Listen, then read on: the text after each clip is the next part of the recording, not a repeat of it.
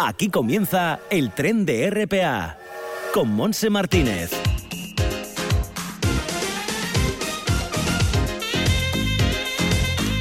Hola, ¿qué tal? Sí, estamos aquí arrancando este tren radiofónico. Me acompañan Lara Ballina y Javier Palomo en el apartado técnico. Y con, bueno, aquí calentitos, pero afuera hace mucho frío. Ha subido a 5 grados hace no mucho aquí en Gijón la temperatura porque hasta las once y media, una cosa así, estábamos a 3 grados y vemos pues esos montes que rodean el concejo o la ciudad de Gijón, la zona central del concejo, eh, pues con nieve que está nevando, precaución en la autovía minera porque ha estado complicada esta mañana y en zonas altas también, eh, que está nevando pues bastante. Mucho frío y lluvia, nieve, de todo en esta jornada de miércoles día 1 de marzo, así estrenamos este mes. Y vamos a, ver que las temperaturas máximas en el interior van a ser más bajas que en la costa, en la costa podemos llegar a los 8 grados, pero es que en el interior, en la zona suroccidental, no pasarán de los 5 y si vamos al puerto de San Isidro estarán, bueno, pues entre menos 3 y menos 9 grados. Eh, estaba anunciado, es tiempo de invierno el que estamos viviendo, es normal por otra parte y bueno, pues qué se le va a hacer, disfrutarlo a la medida de lo que de lo que se puede. Abrigarse, precaución a la hora de conducir, eso es lo importante. Vamos ahora enseguida a estar con Marisa Oropesa, que es la mm, comisaria de una exposición que estamos esperando con muchas ganas, que es la exposición en el Niemeyer eh, titulada Salvador Dalí dibujar lo escrito. Luego vamos a estar con Javier Arjona de la ONG Sol de Paz Pachacuti, recién llegado de Colombia, para hablar de derechos humanos en el vagón al alba. Estaremos también con la agenda para la gente joven, que no digas que no lo sabes, y como es miércoles tendremos el vagón eh, vital con el presidente Luis Laria, mm, que nos acercará a esa actualidad medioambiental. Mm, buenas y malas noticias seguramente que nos ofrecerá en este sentido. Bueno, pues todo esto hasta las 2 de la tarde, así que rápidamente al Centro Cultural Oscar Niemeyer de Áviles.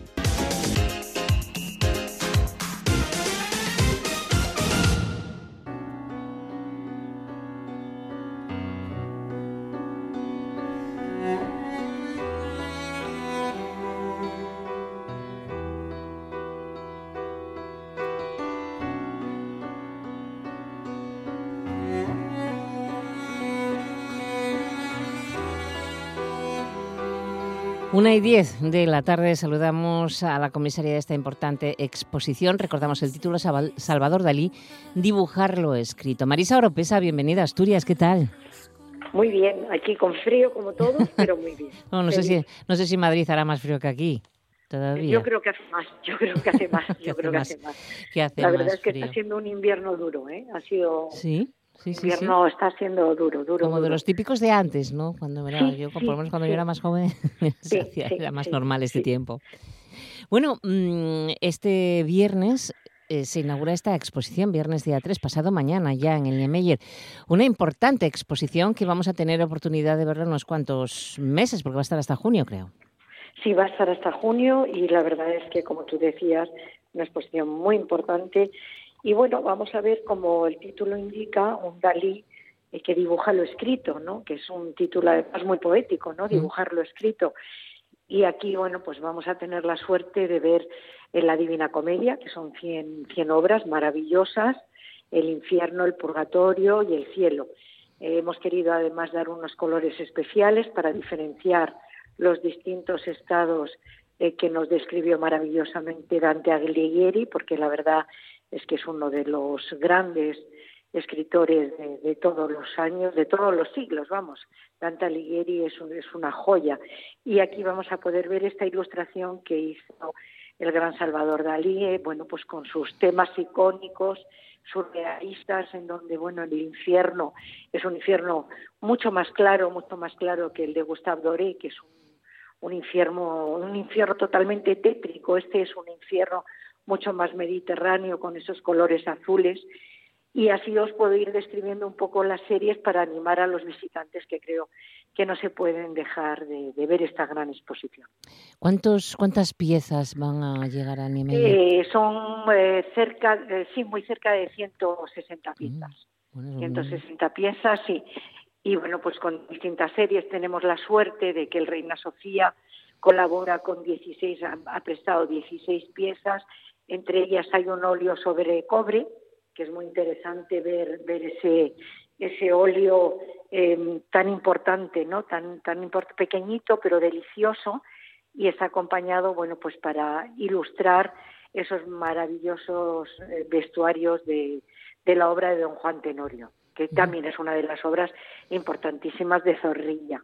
También está La vida sueño, de Calderón de la Barca, está Fausto, de Goethe, y bueno, pues eh, yo creo que, es importantísimo. Luego hay una serie muy cortita, pero que es muy interesante porque además es una serie muy corta, son 12 nada más las que se hicieron, que es el Roi de Taton a Babilón, que es una serie deliciosa eh, que bueno, pues vamos a poder adentrarnos en, un mundo eh, que le, fascinaba a Dalí, ¿no? Eh, ilustrar libros, grabar, tenemos absolutamente todas las técnicas, porque está de la Divina Comedia son silografías, luego son grabados, mm. aguatintas, está absolutamente todas esas técnicas maravillosas eh, que Dalí ejecutaba fantásticamente. O que vamos a, disfrutar y centrarnos muy bien en todas esas técnicas de Salvador eh, Dalí en esta exposición del Niemeyer, donde vemos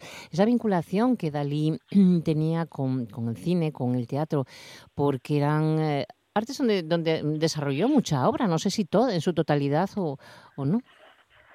Sí, él, él, eh, bueno, por supuesto hizo también grandes películas, vamos, eh, sobre todo las que hizo con Buñuel, El perro andaluz, La Hada de Oro. A él le gustaba mucho. Hay que pensar que Dalí, en su propia vida, ya era una escenografía, ¿no?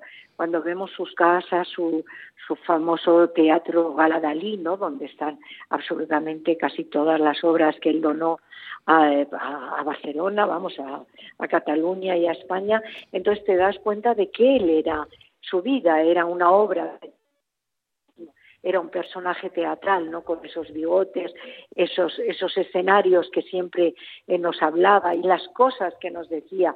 Él era un personaje, como se dice ahora, totalmente performático, ¿no? Ahí ya hacía performance antes de las performance, ¿no? Ha sido un adelantado a su, a su época porque hizo absolutamente todo lo que sintió, la escenografía, el, teatro, el cine, eh, escultura, dibujo.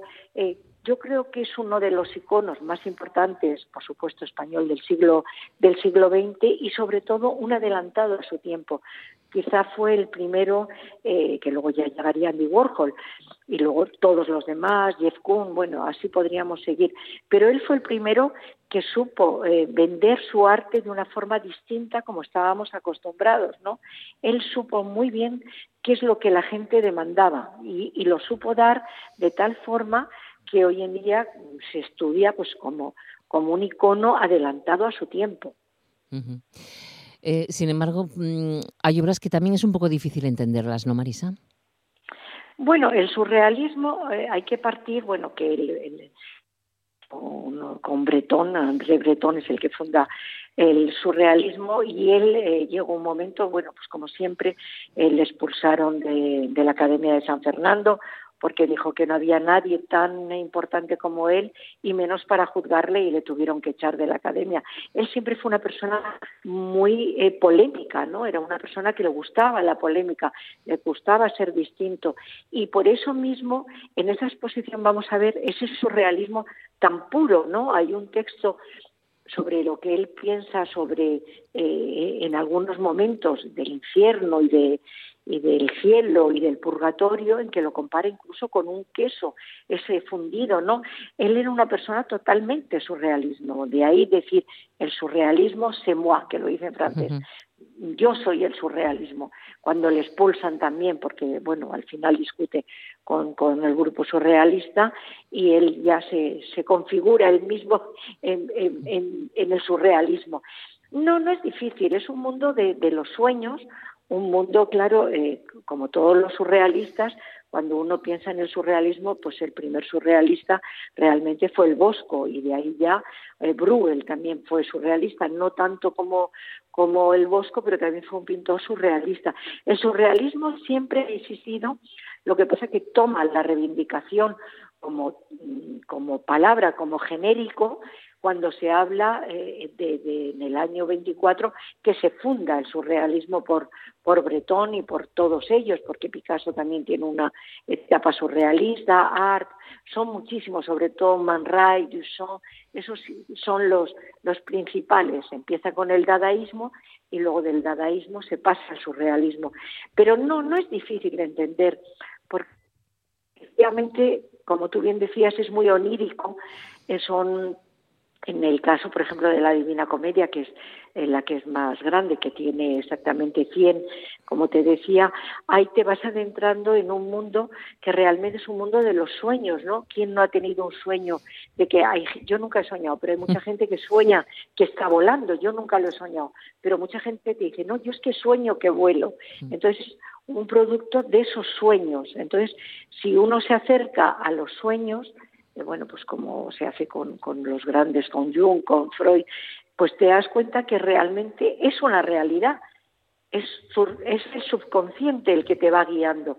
Y aquí nos vamos a adentrar en ese mundo mágico, único y universal de ese gran creador que es Salvador Dalí. Claro, yo, yo lo que hago es eh, ponerte delante de, una de sus obras y, ver qué te dice. Hay algunas que me hacen mucha gracia, me parecen muy simpáticas, hay otras que te estremecen, entiendas o no entiendas, eh, eh, algo te, te, te, llega, ¿no? Alguna energía te llega.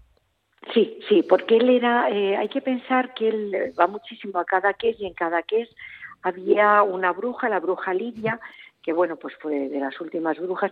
Él el tema esotérico siempre le fascinó, bueno, como a muchísimos artistas. El tema esotérico ha fascinado a grandes artistas eh, que, bueno, en, algunos se saben los nombres y en otros no, pero que incluso han formado parte, no de aquelarres, por supuesto, pero sí de esa mística que te lleva, bueno, pues al más allá, ¿no? Porque hay temas, pues bueno, pues con, por ejemplo, Fausto, ¿no?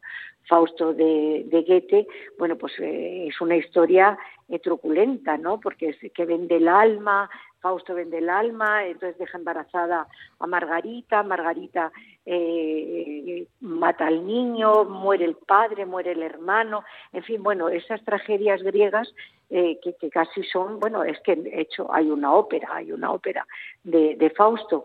Entonces yo creo que mm, va a ser un mundo, vamos a descubrir a un Dalí inmerso en, distintos mundos, pero en mundos todos eh, que, los tenemos presentes, porque la vida es sueño es un tema que, que, hemos estudiado todos y me imagino que seguirán estudiando los niños a Calderón de la Barca, ¿no? La vida es sueño para los españoles pues es un poco parte de nuestras vidas, ¿no? desde que te has formado.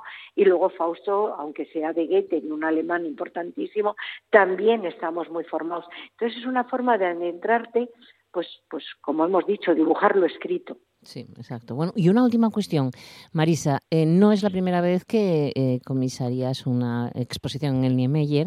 Eh, creo que es tu tercera exposición en este sentido. ¿Qué encuentras en la cúpula del de Niemeyer? ¿Hay buena iluminación? ¿Hay buen espacio? Eh, hay, no sé, ¿qué, es lo que encuentras ahí? ¿Cómo lo ves? Yo te, te lo definiría eh, con dos palabras. Por un lado, es muy difícil colgar, sin embargo, te acoge un poco como si estuvieras en un útero materno. Esas redondeces yo me siento, yo creo que hay una energía muy positiva, o yo la siento.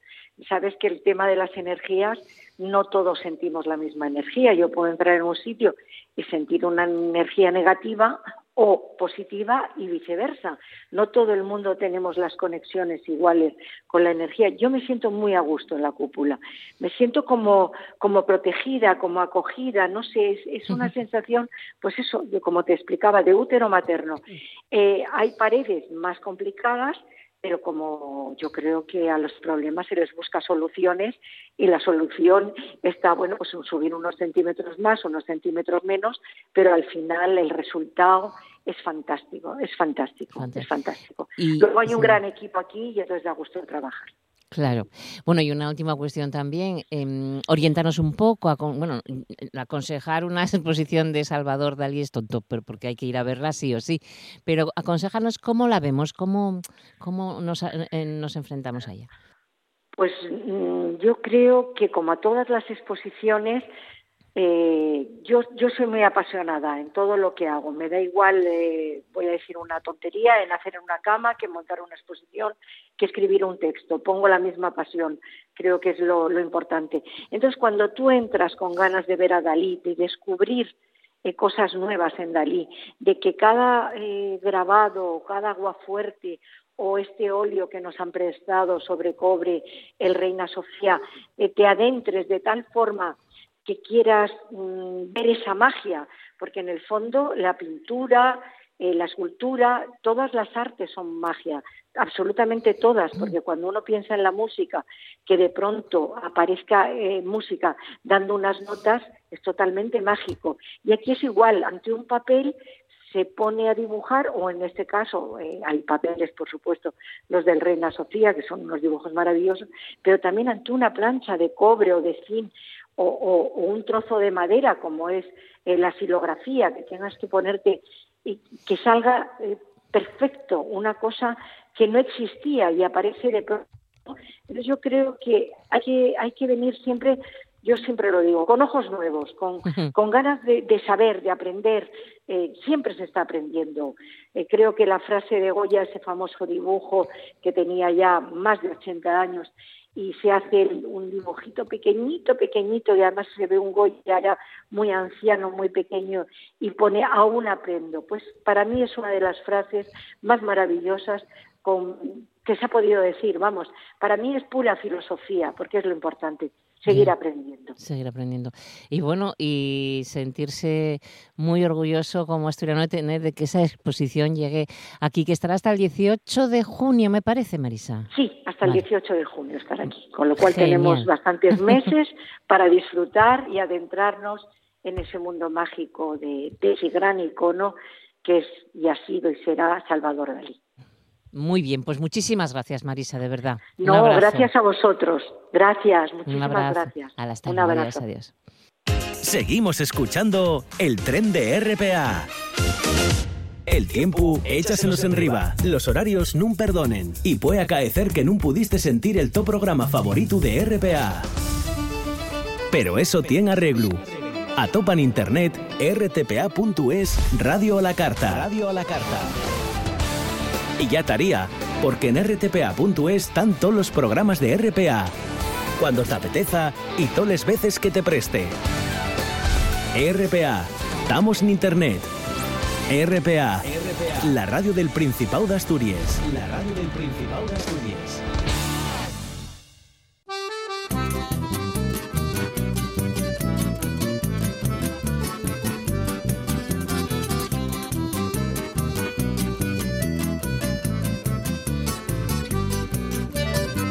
A invasão chegou de barco nessa América Latina, derriscado da Europa esse plano de chacina.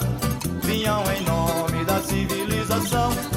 Bueno, pues a estas horas, a la 1 y 26 minutos de la tarde, estamos ya con Javier Arjona de Sol de Paz Pachacuti, recién, me imagino, aterrizado de Colombia. Habrá llegado hace unos días, pero nos lo va a contar él ahora. ¿Qué tal, Javier? Bienvenido de nuevo.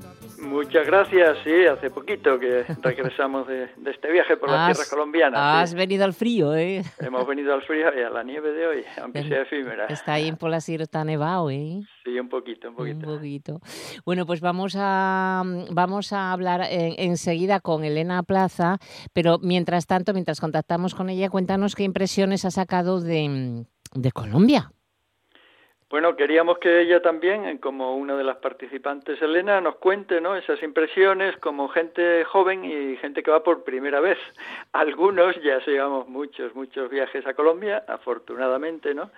Pues hay una situación inédita en cuanto a que hay un gobierno nuevo, en cuanto a que hay muchas expectativas de, que se consiga la paz y que se respeten los derechos humanos, pero eso, lo que hemos visto en los territorios, todavía está por cumplirse.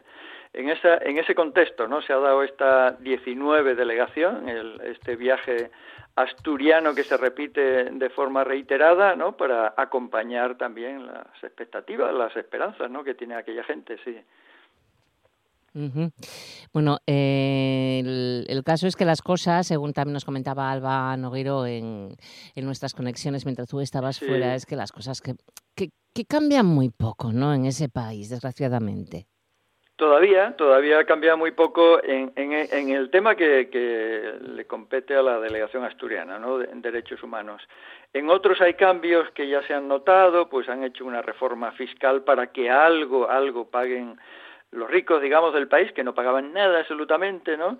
Y, se están haciendo algunas reformas en el tema de la salud para ver si se revierte un poco, porque ahí estaba todo, todo, todo privatizado. Eh, recordemos nuestras manifestaciones, ¿no? Constantes, pero la de este domingo, por ejemplo, eh, con la preocupación de que se privatice. Allí es que está todo privatizado, entonces ahora es recuperar algo, ¿no? del sistema público de salud y lo mismo en otro, en otros sectores. La, eh, hay un tema muy importante allí que aquí nos resultaría un poco extraño, como es que devuelvan las tierras ¿no? a, mucha gente que se la han robado y, hay una estimación de 14 millones de hectáreas, o sea, mucha, mucha tierra robada. Mm. Y en eso está trabajando también una unidad de restitución, ha empezado eh, esas labores, eh, tuvimos reunión con ellos.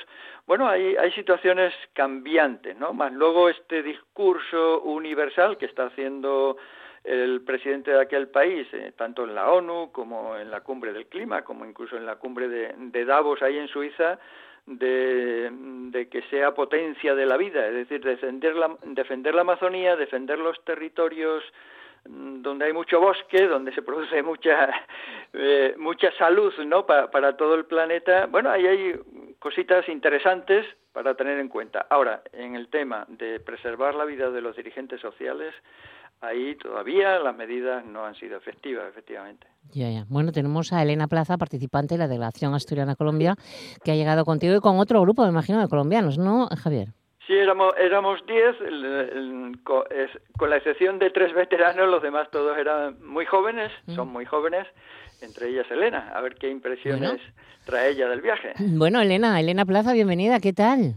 Hola, buenos días, muchas gracias. ¿Cuántos añitos tienes? Bueno, tengo algunos ya un poco más de los que seguramente esperáis. Tengo 35, pero es verdad que he contado con compañeros bastante jovencitos, 22, 24, 28. Sí, sí, Pues sí, sí. Bueno, ¿qué hace una chica como tú en un sitio como Asturias y con tanto frío?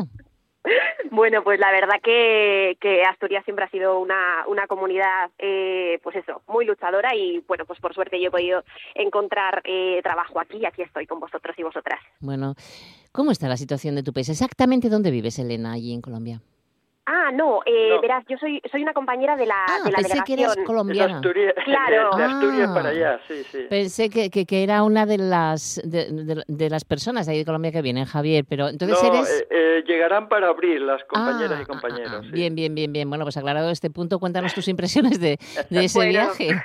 Estupendo. Nada, yo os puedo contar si queréis un poco las impresiones con respecto a lo que implica para la gente joven un viaje en este sentido, ¿no? Yo creo que Javier ha situado muy bien cuál es la situación en el país. Hemos tenido la oportunidad de compartir con diversas sensibilidades, con muchos colectivos juveniles también que están luchando en gran medida pues para que esa paz total pueda darse en todo Colombia y yo creo que es una experiencia estupenda para la gente joven, en este caso de Asturias, ¿no? que siempre mueve esta, esta delegación y el programa de acogida. Yo creo que es esencial que todos y todas las jóvenes de, de Asturias puedan vivir una experiencia de este tipo porque hace reflejar la importancia que tiene la solidaridad internacional el ser solidarios con pueblos que están buscando cosas tan tan justas no como es la paz total el fin de la violencia y también en un país como Colombia no donde además la juventud que lucha allí también por por, por porque esto se promueva eh, lo hace también desde una perspectiva que aquí yo creo que, que la tenemos cada vez más lejana no en el occidente que tiene que ver con con conseguir un país en paz un país que además se desarrolle en torno a ideas de respeto hacia la naturaleza no algo que, que bueno que muchos tenemos en boca no pero en realidad pues es complicado a veces poder materializarlo en, en estos lugares. Oye, Elena, ¿la primera vez que viajabas a Colombia en la delegación? La primera vez, la primera vez. Bueno, ¿y qué? qué? ¿Qué impresión realmente? Eh, eh, personal, ¿eh? O sea, ¿contabas pues, con que fuera eh, así, que, que, es menos o te lo ponías, no sé, tu peor o esas impresiones? Verás, yo ya iba un poco con la idea de que me iba a cambiar la vida, eh, en ciertos términos, ¿no? Pero desde luego ha sido muchísimo más, porque sobre todo el impacto que tiene el poder ver que a pesar de las grandísimas dificultades que hay, que tienen que ver con que tu vida está en juego cada día cuando sales a la calle, hay un nivel de organización impresionante eh, de manera espontánea entre todas las comunidades, hay muchísima diversidad y aún así son capaces de organizarse en torno a, cuestiones comunes. Entonces, la experiencia yo creo que nos hemos llevado a todos es muy gratificante, nos hace también como despertarnos un poco más, ¿no? Y decir, bueno, ¿qué estamos haciendo? De alguna manera eh, podríamos hacer mucho más, tanto en nuestro propio país, porque las cosas eh, sean mejores para la mayoría, ¿no? Como, como el apoyo internacional. Para mí es una experiencia que, que va a ser inolvidable y desde luego que lo que vamos a intentar en esta 19 delegación, como entiendo que se habrá hecho en todas las anteriores, es dar continuidad a esto, ¿no? Que no quede solamente en un viaje, en todos esos contactos que nos hemos llevado, traemos teléfonos y contacto con muchísimas personas, intercambios de, visiones de cómo vemos el mundo, ¿no? Como, como gente joven y, bueno, pues intentar eso, que, aquí podamos seguir trabajando también para un poco sentirnos medio bien con nosotras mismas, ¿no? Porque de alguna manera somos, somos afortunadas si nos comparamos. Pues muchísimas gracias, Elena, por estar con nosotros y, porque nos comentaras toda, toda esta experiencia. Un abrazo muy fuerte y que el Pachacuti también te acompañe. Claro que sí, sin dudarlo. y nosotros seguimos, Javier, con, con, otros asuntos también y preocupantes, porque si hablamos del asesinato en la Amazonía ecuatoriana del líder de la CONAIE, eh, eh, es, es una triste noticia. Es una triste noticia. Eh, todas las muertes, desde luego, eh, hay que denunciarlas cuando son asesinatos, pero además este defensor de la Amazonía era el responsable de relaciones internacionales de la CONAIE, que es la confederación ¿no? más, grande, más importante de, del Ecuador de todos los pueblos indígenas. Fue asesinado el domingo. Eh, esto se da en un contexto, bueno, su nombre es Eduardo Mendúa eh, se da en un contexto en que hay petroleras allá, en este caso del Estado ¿no? de, Ecuador, hay una confrontación que lleva ya bastante tiempo, la comunidad indígena se, COFAN se, opone a, que entre a su territorio y, y, lastimosamente dos días antes se había reunido él con toda la dirección de la CONAIE, donde había señalado incluso eh, en relación a, temas más, gruesos todavía que, el presidente del país dimitiera, con lo cual se da en un contexto político muy concreto. ¿no? Es un hecho muy grave. Petroecuador está intentando abrir ahí 30 pozos petroleros.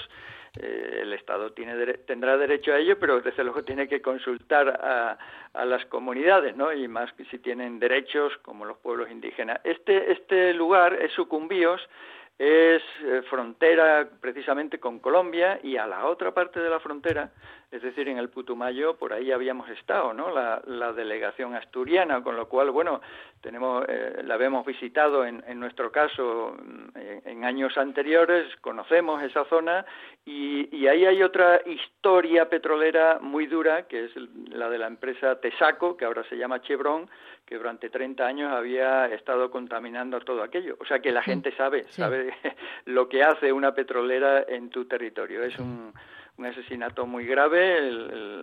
la ONU se ha pronunciado sobre el tema, todas las organizaciones eh, de América también.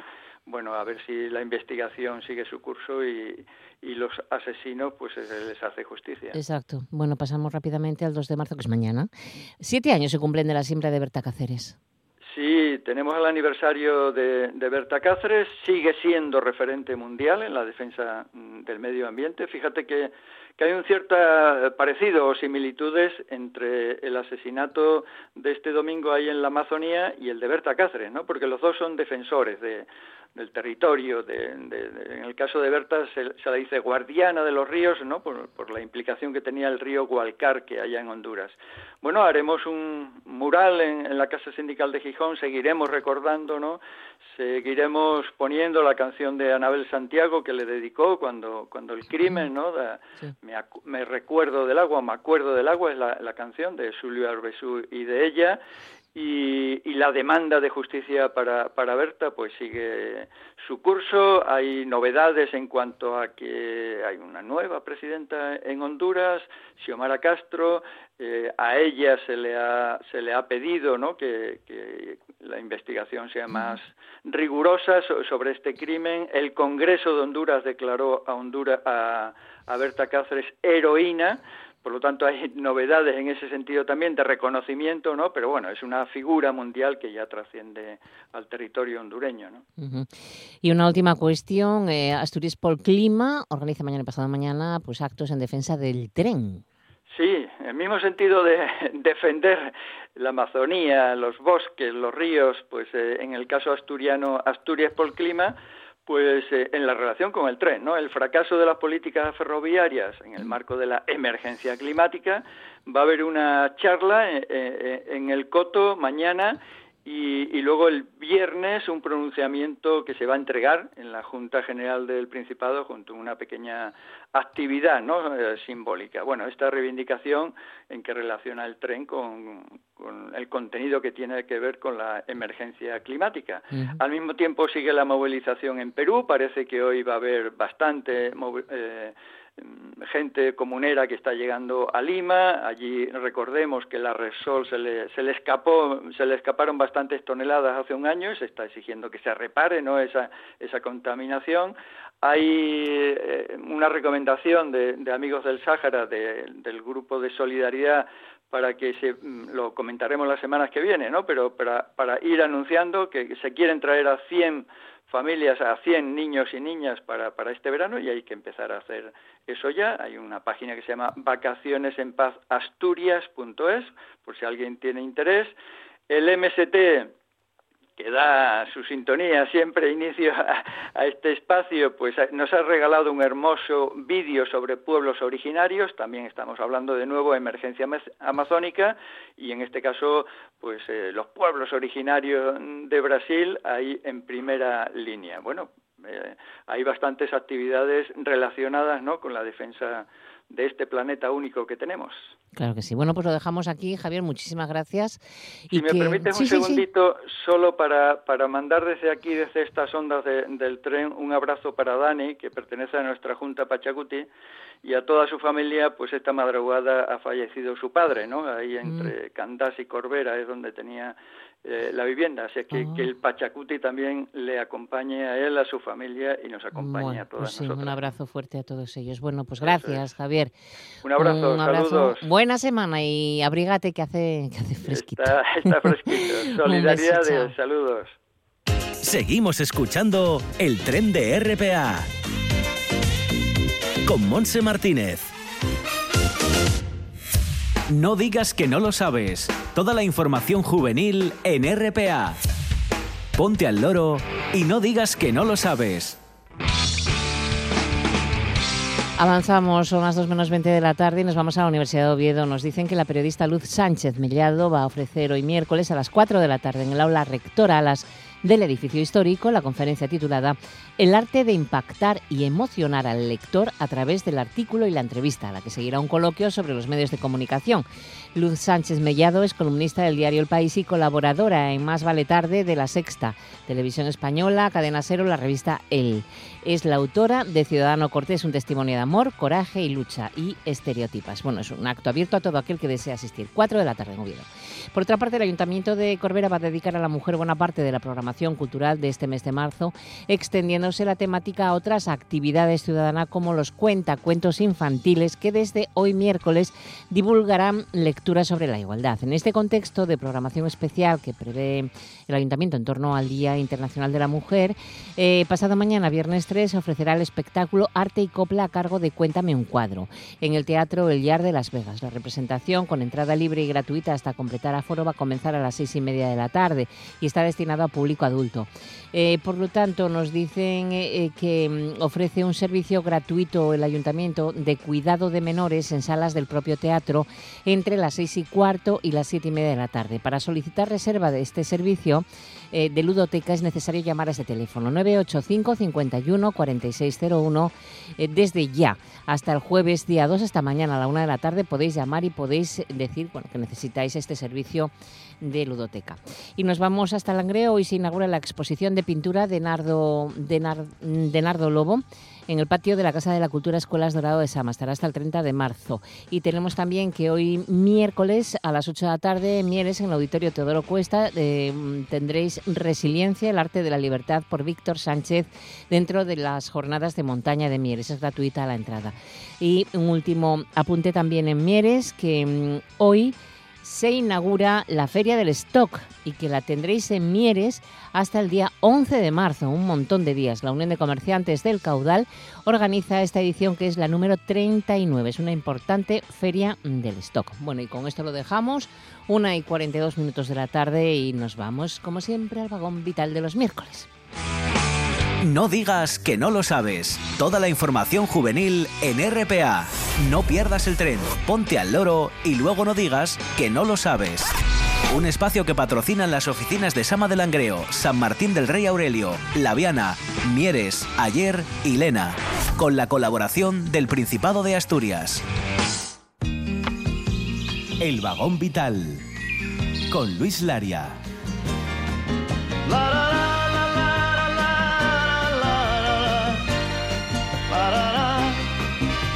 Quisiera ser civilizado como los animales.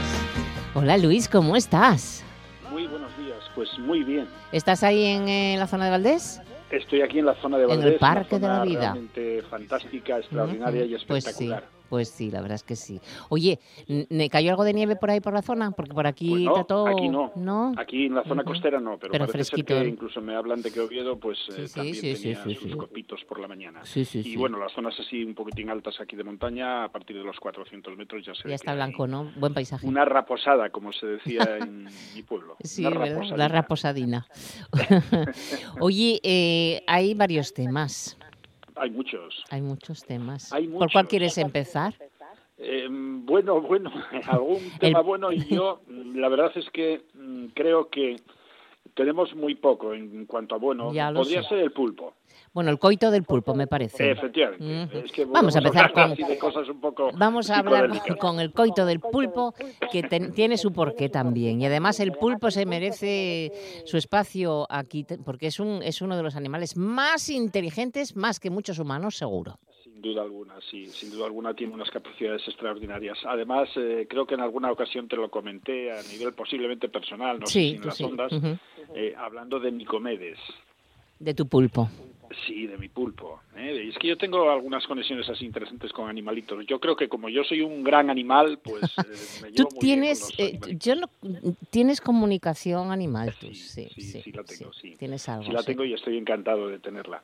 Mira, este pulpo Nicomedes, eh, cuando teníamos el aula del mar en Villar, arriba en la zona alta del Luarca, pues ahí teníamos un acuario grande y este pulpo, que era un pulpo ya de unos tres kilos y medio, pues resulta que era un sibarita, no comía cualquier cosa, pero además le encantaba la socialización, le encantaba la gente. O sea que cuando veía gente alrededor, sí. automáticamente salía de las Qué cuevas, bueno. que tenía cuatro o cinco, y se ponía por el cristal allí a juguetear y a coquetear. Eh, sobre todo, fíjate, hay una cosa muy curiosa. eh, tenía unas capacidades realmente peculiares y yo creo que eh, lo hemos hecho de- con luz y sin luz. Sí. Poner Ah, la sí, mano Sí, en ciertas personas en el borde del, del acuario arriba. ¿eh? Y qué curioso. ¿Qué hacía? Siempre, siempre iba a una determinada mano en un primer momento. Después de eh, tocaba las demás y en algunas ocasiones con alguna de esas manos lo que hacía era pegar un escupitajo de tinta y esconderse. ¿Qué me dices? Algo pasaba ahí. Sí. Yo creo que eh, alguna alguna percepción química tienen también los pulpos realmente espectacular. Y lo curioso es que a mí pues me conocía perfectamente y ya digo que hicimos incluso pruebas con luz y sin luz, o sea, en oscuridad total, Mm. con luz total, con solamente dos personas o con incluso hasta con 11 personas llegamos a hacerlo. ¿Y, co- y poner contigo qué tal se comportaba? Cada una de las personas una mano en el borde Sí. y llegar el pulpo y a mí me reconocía perfectamente de tal manera que incluso cuando llegaba a mi mano no solamente se quedaba en la mano sino que con dos o incluso con uno o dos brazos Sí. se alargaba y sal- sacaba pues Hasta igual, codo. pues 30 o 40 centímetros efectivamente los tentáculos fuera del, del- Qué bueno. del- del- Sí, sí. de lo que es el acuario. Algo muy curioso. Y sí es cierto, fíjate, ocurrió con una persona que después no tuve mucha sintonía con él. No sé si esto fue simplemente No pues, me digas, ¿sí? una, una percepción que tuvo el pulpo, pero que cuando tocó su mano, lo que hizo fue escapar, o sea, ¿Qué pegar un, Sí, sí, escapó un- corriendo, soplo no de, sé, sí. de- de- de De tinta, tinta. Y, es- y esconderse. No sé si yo después aquello para mí también judicializó un poco aquello, ¿no? Digo, Bueno, pero algo, que algo este había ahí, algo había. Qué raro que Nicomedes a este hombre le, le- le perciba así, rehuya, de tal manera, ¿no? Bueno, sí que son realmente espectaculares e inteligentes. Y eh, fíjate que además es, uno, es un, ser que, un ser que vive muy poco. Nada, un año, un año alcanzan- los 19, 20, 21, incluso algunos alcanzó hasta 22 meses, pero ya son rarezas, ¿eh? 22 meses. Fíjate, además nacen huérfanos y eh, sí, porque la madre la madre muere en el en, claro claro claro todo el proceso de cortejo que tienen la pareja el macho y la hembra es muy peculiar y están copulando durante una hora entre una hora y una hora y cuarto una hora y veinte. Imagínate. No debe de haber mucho placer eh debe ser algo como justificativo para que la especie no desaparezca, pero supuestamente no debe haber mucho placer porque no hay estímulos, no se ven estímulos en la hembra tampoco. ¿eh? Lo curioso es que después de la, en este caso del proceso de cópula, pues el macho se aleja, la hembra busca pues eh, otro, otros menesteres por ahí. Y cuando ya tiene en disposición los huevos lo que hace es mm, fijarlos generalmente a zonas altas de las grietas de las pequeñas cuevas en las que puede estar. Los fija ahí como si estuviesen pegados por decirlo así y ahí quedan en colgajos unos pequeños colgajos que poco a poco van creciendo esos huevos hasta que eclosionan y en el momento de esa eclosión forma parte de esa comunidad planctónica, en realidad se salen fuera del ámbito de la costa y terminan posiblemente incluso a bastantes millas, en muchísimas ocasiones bastantes millas de la costa. ¿Qué ocurre?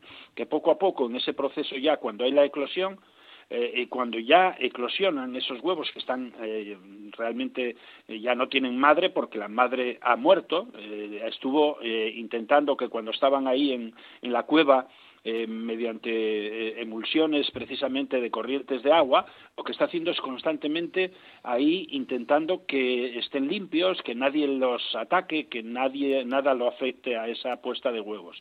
Y llega un momento en el que realmente ya cuando se desprenden ella se muere. O sea, es como si estuviera cumpliendo el objetivo absoluto, único de proteger a, su a su prole hasta que ya obviamente pues hay un problema eh, por falta de alimentación etcétera y se termina muriendo eh, esa, esa hembra. Qué pena. Oye, ¿cuántos pues, miles de, cuántos miles entre de los 100.000 y los 450.000 huevos más o menos ponen. Y te diré algo, yo tengo un gran amigo que además ha colaborado muchísimo estrechamente conmigo y que es uno de los responsables máximos en cuanto a la investigación del pulpo y la capacidad para poder, eh, en este caso, reproducirlos en cautividad. Mm es Ángel González, eh, es eh, precisamente el responsable de este equipo de investigación que están en Vigo, en el Instituto de Investigaciones Marinas de Vigo, que depende del CSIC. Un alumno que fue precisamente de otro íntimo amigo mío, una de las personas que más eh, le debo en esta andadura marina, sobre todo con los calamares gigantes, y que es Ángel Guerra. Ah. Ángel Guerra, que le vamos a hacer precisamente un homenaje el día 24 aquí en Luarca y que fue el precursor de todas las necropsias, eh, participó en todas las necropsias que hicimos con los calamares gigantes aquí en, Asturias y, y, que además incluso las que hicimos en, en este caso también en Washington, ¿eh? porque fue lo invité a que fuera conmigo a Washington.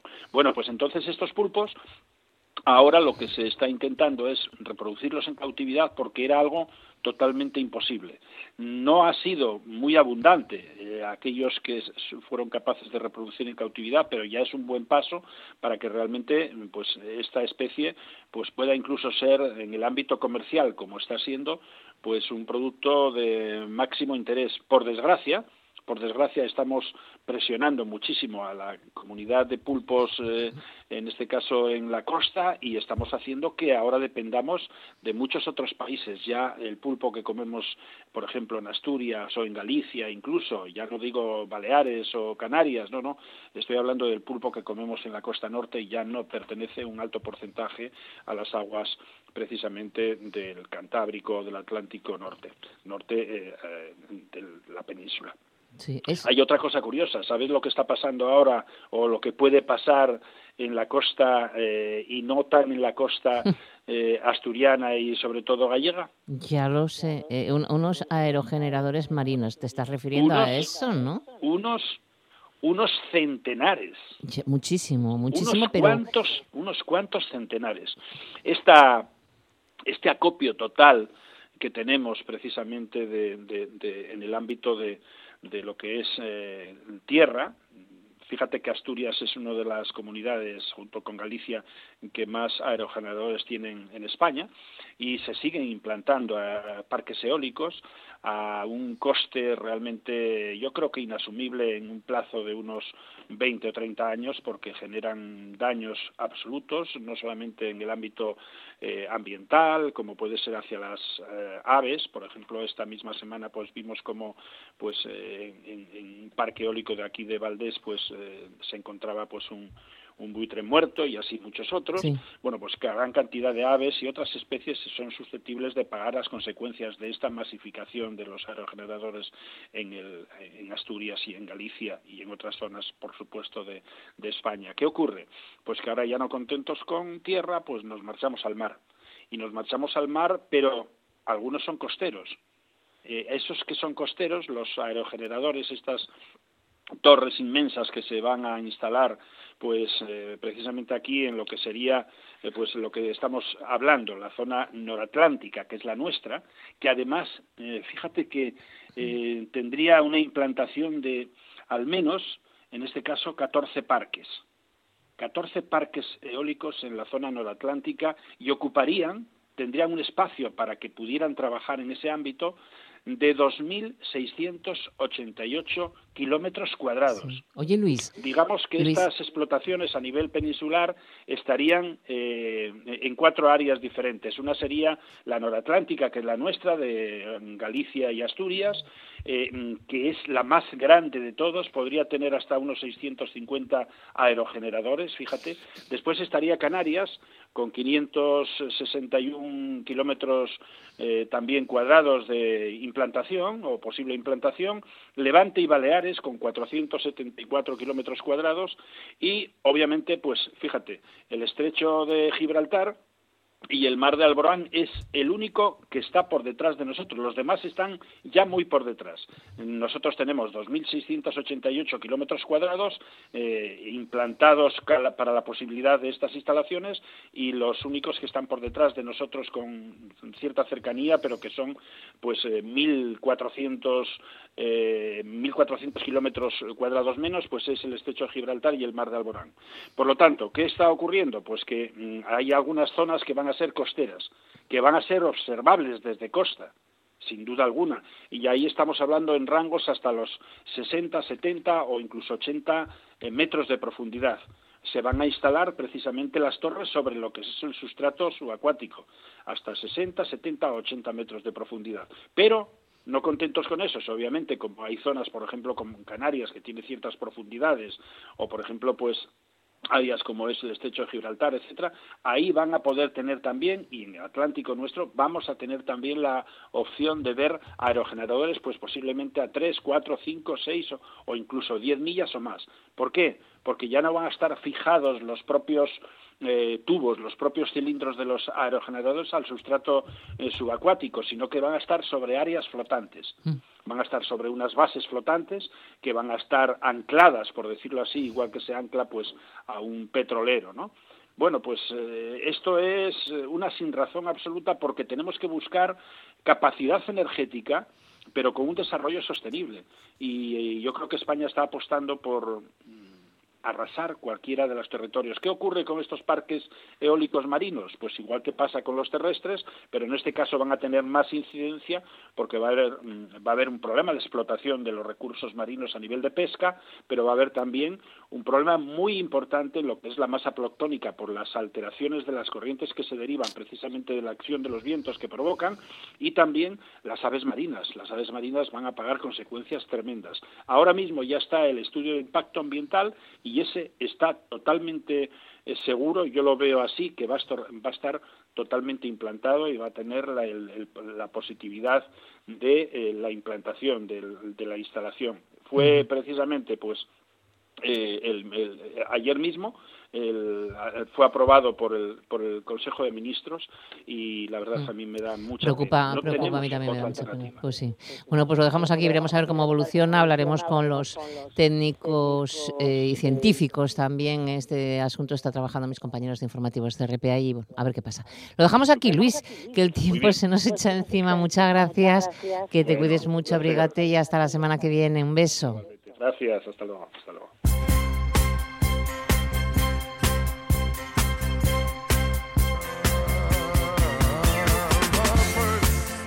Y nos vamos aparcando ya este tren radiofónico para dar paso a las noticias e informativo de los compañeros de RPA. Y nosotros pues ya volveremos mañana. Saludos de Javier Palomo y Lara Ballena en el apartado técnico y de quien nos habla Monse Martínez. Nos quedamos con Barry White. Buena tarde, hasta mañana.